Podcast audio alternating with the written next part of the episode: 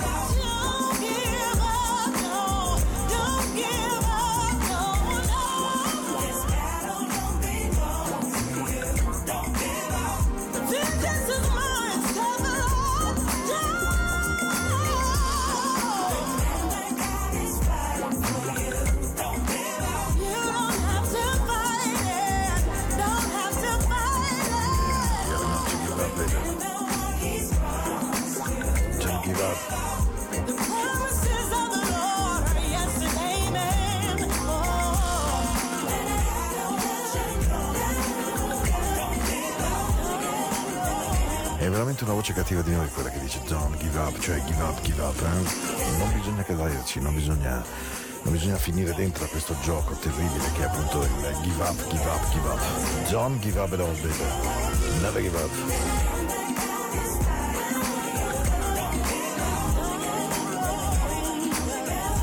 Questa è Into the Night, la musica della notte di Radio Ticino, ben arrivati, io sono Paolo, sto con voi 60 minuti come ogni lunedì ed ogni mercoledì dalle 22 alle 23 per chi ancora ascolta la radio in maniera normale, quindi vuol dire con il segnale delle onde che arrivano nella vostra radio appunto in automobili, in DAB, in FM, dipende come preferite.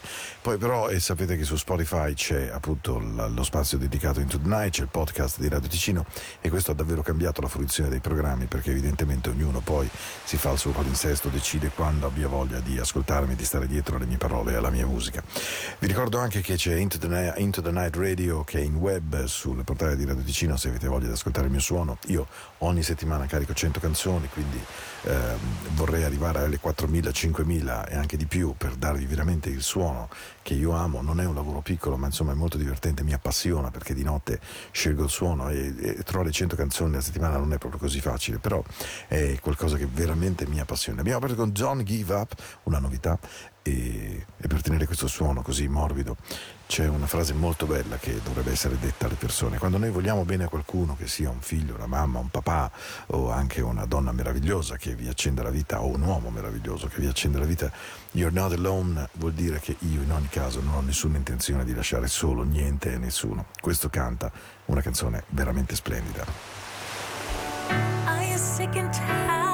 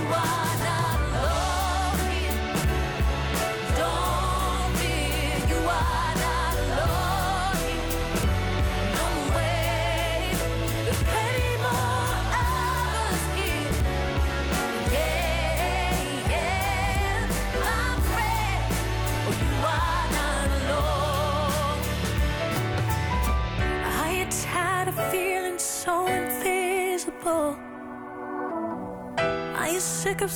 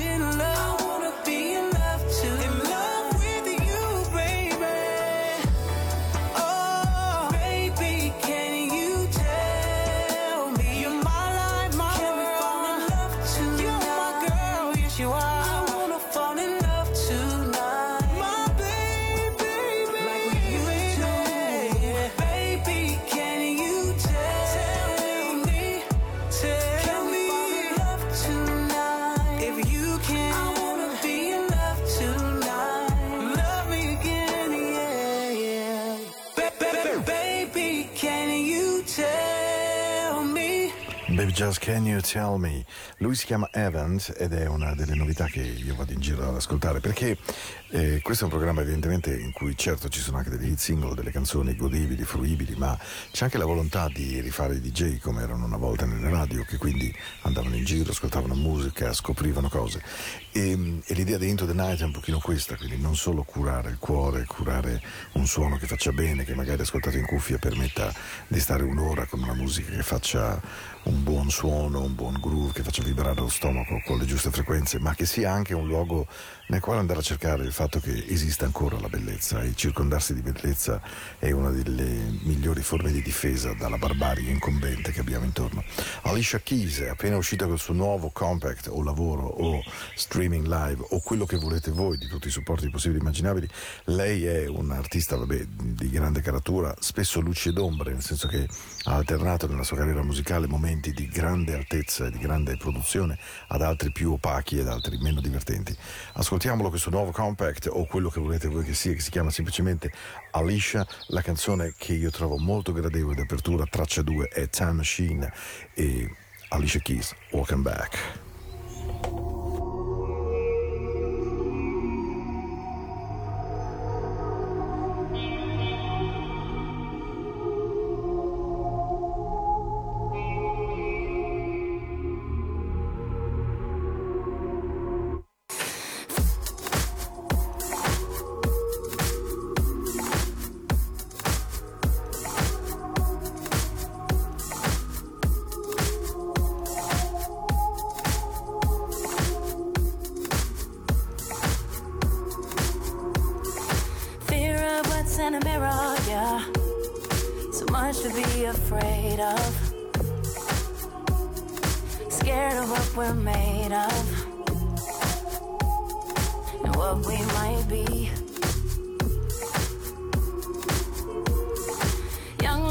is out the window, yeah.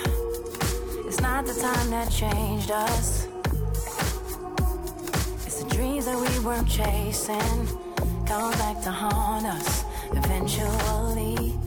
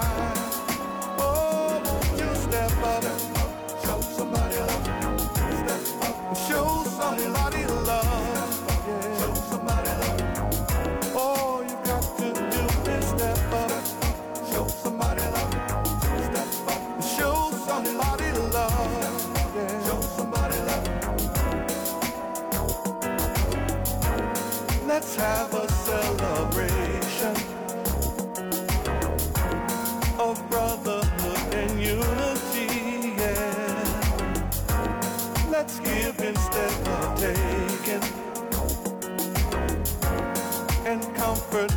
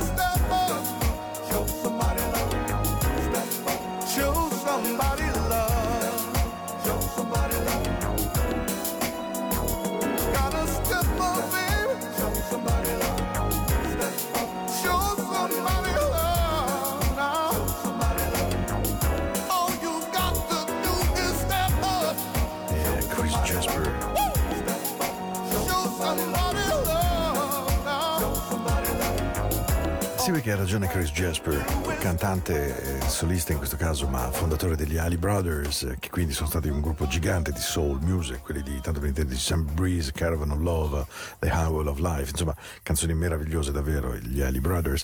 E Chris Jasper cantava Show Somebody Love, perché poi noi siamo abbastanza imbranatoni in certi momenti, secondo me, quando dobbiamo dimostrare un affetto ci viene a domandare ma chissà cosa dirà l'altro, chissà cosa penseranno, chissà se è accolto. Io credo che se si prova un affetto di qualsiasi tipo, può essere un affetto professionale, un affetto di genitore, un affetto d'amore, un affetto di figlio, credo che eh, il fatto di essere capaci di narrare ciò che si sente permette all'altra persona di entrare maggiormente in sintonia con noi, di capire esattamente quello che noi viviamo, sentiamo, come siamo fatti, magari anche con una serie di difetti e malfunzionamenti, ma chi se ne frega. L'importante è clamorosamente essere noi. You Might Need Somebody rimane una delle più belle canzoni che Randy Crawford abbia mai, mai, mai cantato nella sua carriera, perché tutti noi abbiamo bisogno di qualcuno, You Might Need Somebody racconta proprio di questo, del fatto di una persona che si avvicina a un'altra e dici guarda, tu credi di essere così capace di arrangiarti, di fare tutto da solo, ma probabilmente qualcuno al tuo fianco ti farebbe bene e sarebbe anche guaritivo e una buona cosa. Shola Emma, una voce inglese splendida del soul, decide di mettersi alla prova, di cantare questa canzone e allora ho deciso di fare due brani, adesso questi soliti che faccio senza parlare, con due canzoni straordinarie, due donne straordinarie. Shola Ahmed prima con You Might Need Somebody e poi una sorpresa davvero completamente da brividi che dice semplicemente che sono stato rapito da un grande amore, Caught Up in the Raptures of Love, la canzone stoica che ha venduto milioni di copie di Mrs. Anita Baker. Hey, how you doing baby? Mm, just wanna make love, sweet love to you baby. Ah, questa è Into the Night, Oh, la yeah. musica di Radio Ticino by Night. Hey.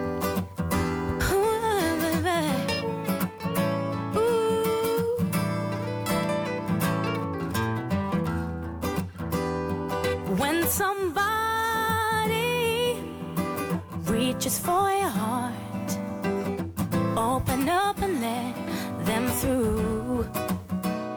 Cause everybody needs someone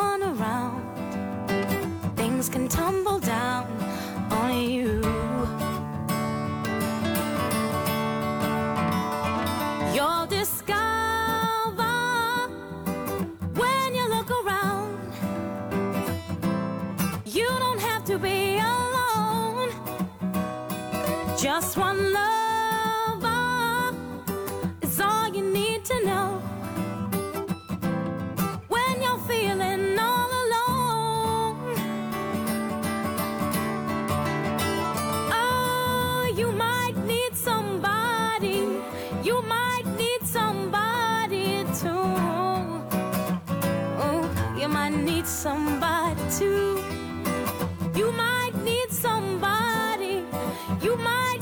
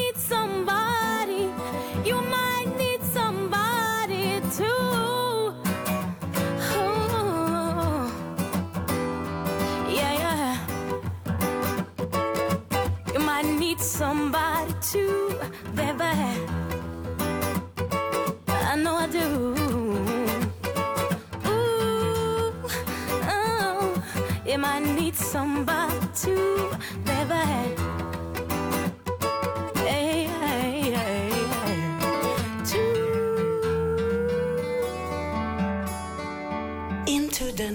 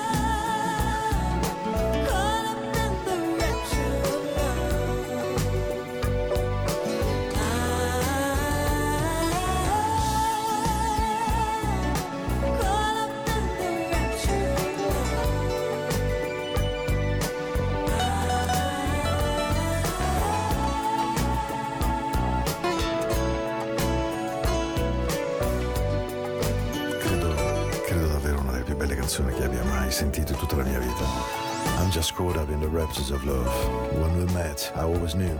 Quando ci siamo incontrati ho sempre saputo che avrei sentito la magia di te per sempre. E la mia mente ogni volta ha pensato che nelle tue braccia era il posto dove avrei voluto essere per sempre. Questo canta Anita Baker perché io ti amo quando sei qui vicino a me, quando sei veramente tu qui attaccato a me. E perché sono completamente presa. I want you all my life all the time. Ti vorrei nella mia vita completamente per sempre. Perché sono completamente presa da questo raptus di grande amore. Niente altro può essere così. Come mi sento magica quando io sono qui con te, definitivamente. Stiamo vicini uno all'altro. E quando finalmente la tempesta sarà passata, la mia vita si accenderà, scalderà il mio cuore. Io potrò dirti finalmente buonanotte e sarà l'inizio di una nuova vita.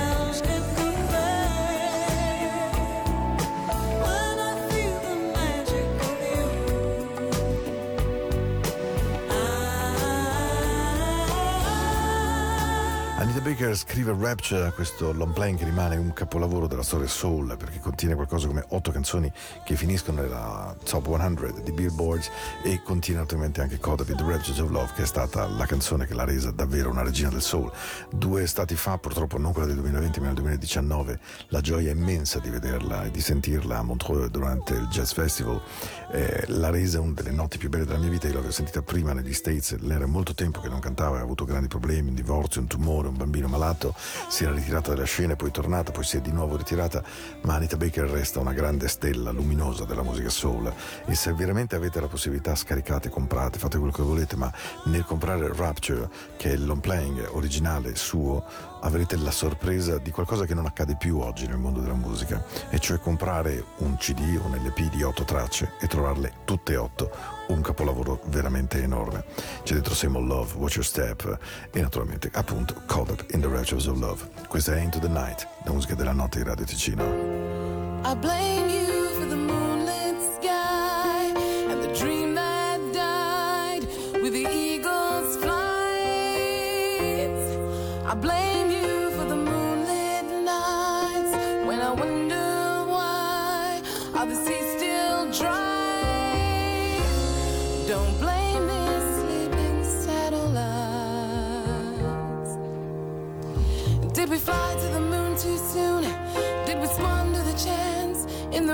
of the race? The reason we chase is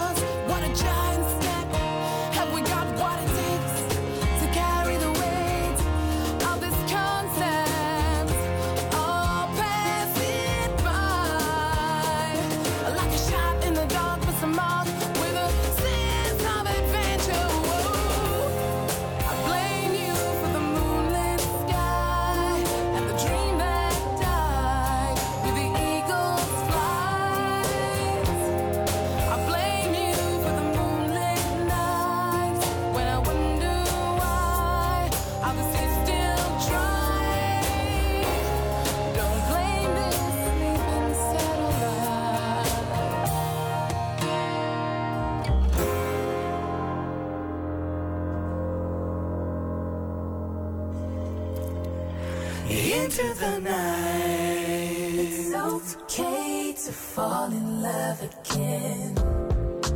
It's okay to fall deep in love. Ain't nothing greater than love.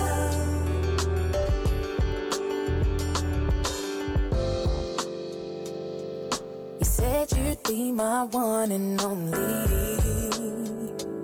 Exchange vows between each other and God.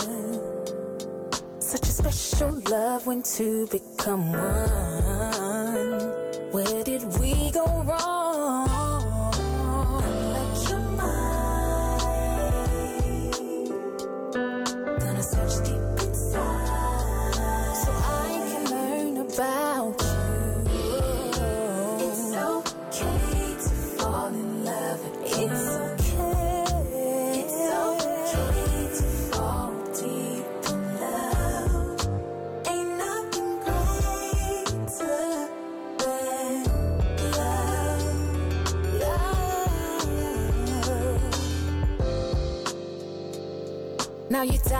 Reasons why you believe. And you feel like God just ain't enough. So many unanswered questions in your mind. Lost sight of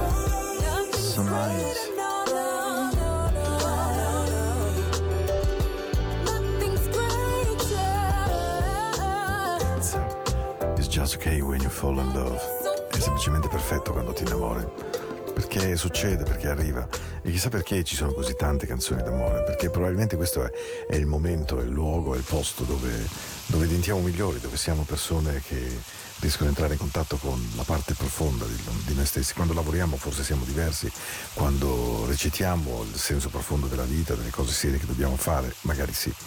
Andiamo indietro agli anni 70, quando i gruppi soul erano composti da cinque individui, spesso vestiti in maniera incredibile, con pantaloni a zeppa di elefante, micidiali, spallotte, grandi revers, cravatte giganti, ehm, per esempio Pizzi, o per non dire di giacche incredibili blu con camicia gialla e quant'altro.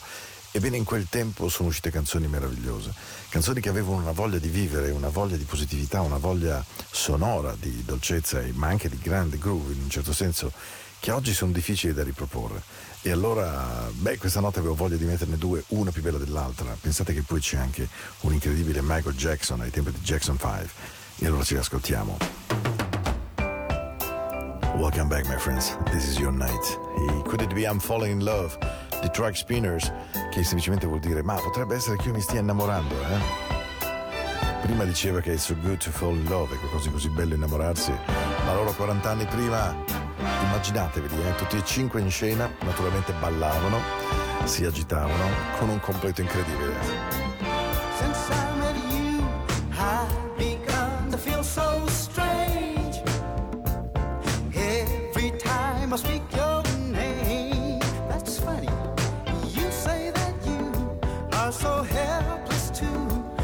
you don't know what to do.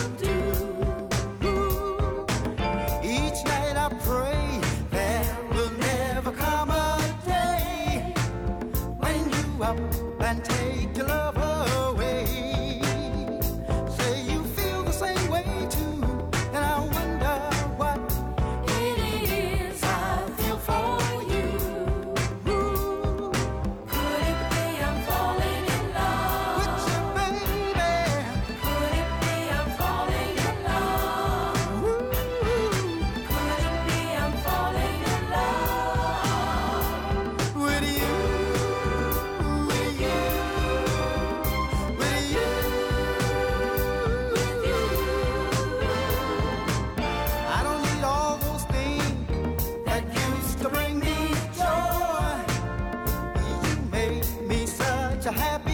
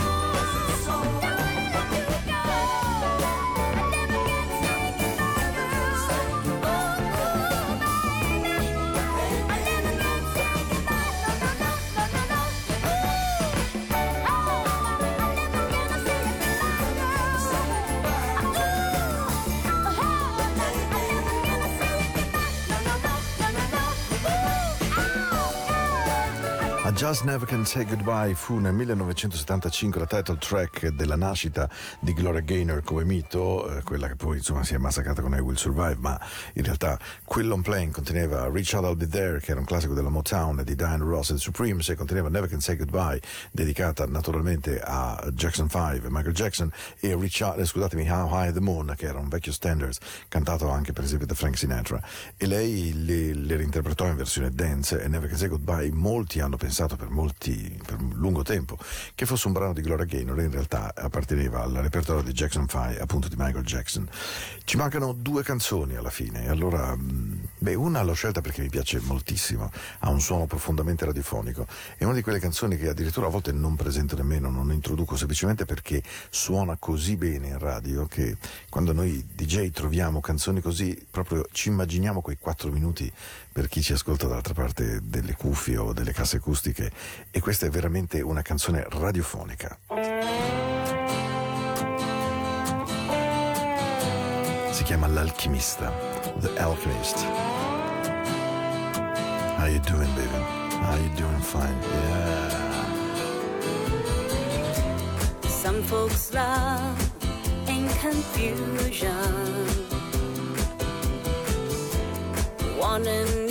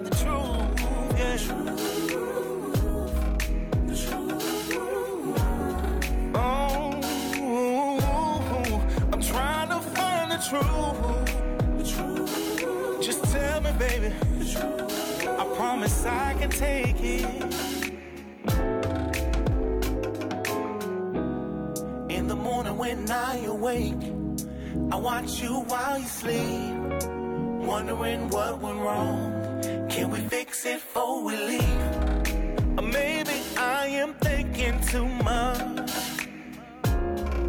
Or maybe I ain't trying enough. I already know. So tell me the truth. I can see it in your eyes, baby. I do. Yeah. I've been holding on. I've been holding on